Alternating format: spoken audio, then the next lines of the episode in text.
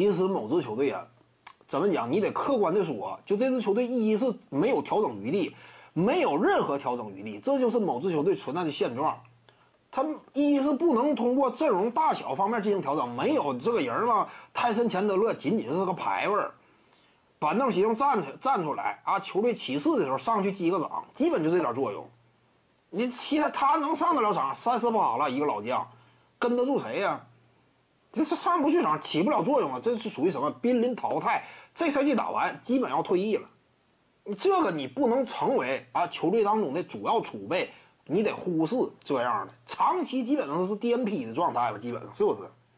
泰森钱德勒的，这个就不够。因此呢，某支球队他没有调整阵容的余地。猛男这块呢是一个着手点，但问题是本身轮换就窄，你怎么从猛男身上做文章呢？就不太好做。现在也压缩的时间呢，考虑到以往猛男的性格，你万一搞坏了更衣室气氛。因为像某支球队阵容小阵容结构啊，就怕更衣室气氛坏，这是必须得强调互相之间彼此的默契的。无论攻守，你都得是卯足了劲儿，打出十分精神，你才能够与对手对抗。因为什么？你个矮嘛。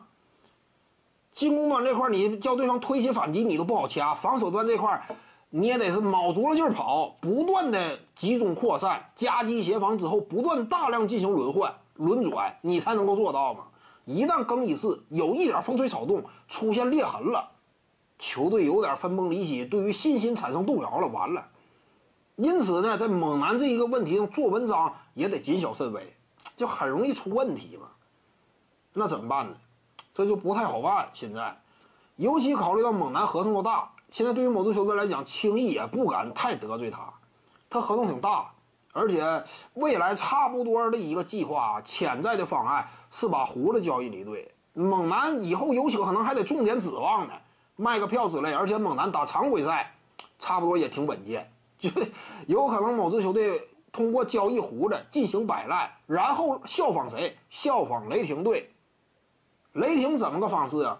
送走了队内两大核心之后，回收了一定的选秀权。这里边尤其就是保罗·乔治，因为通过猛男的交易，基本啥也没换回来，主要就是换回来一个技战力。未来重建资产呢，主要靠着保罗·乔治。现在对于某支球队来讲呢，真说想重建的话，重建资产靠谁回收？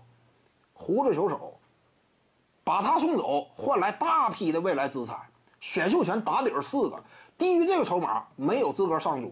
现在就是这样。那送走胡子之后靠谁呢？我彻底摆烂，我不要战绩啊，那你也亏，对不对？我既然说已经划了到选秀权了，再加上参考联盟目前的规则，真说联盟战绩垫底垫底的话，你不见得拿到状元嘛？那怎么办？我就类似效仿雷霆，我不光有重建资产，与此同时我还要季后赛，我不是说不能争夺一下。猛男真说围绕他为核心的话，能不能打个季后赛？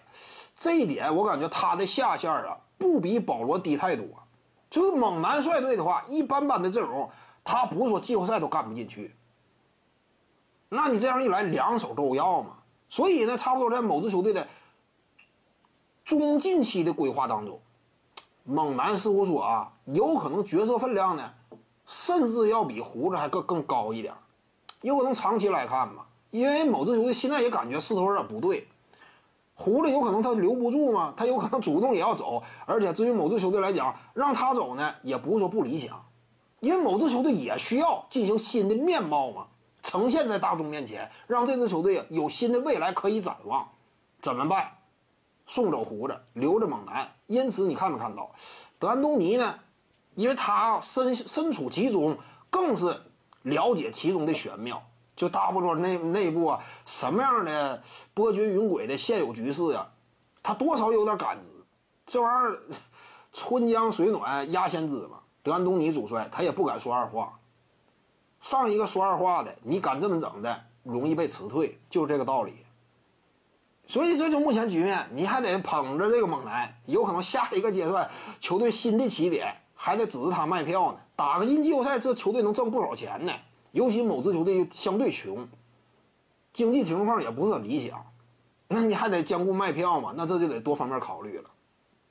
徐静宇的八堂表达课在喜马拉雅平台已经同步上线了，在专辑页面下您就可以找到它了。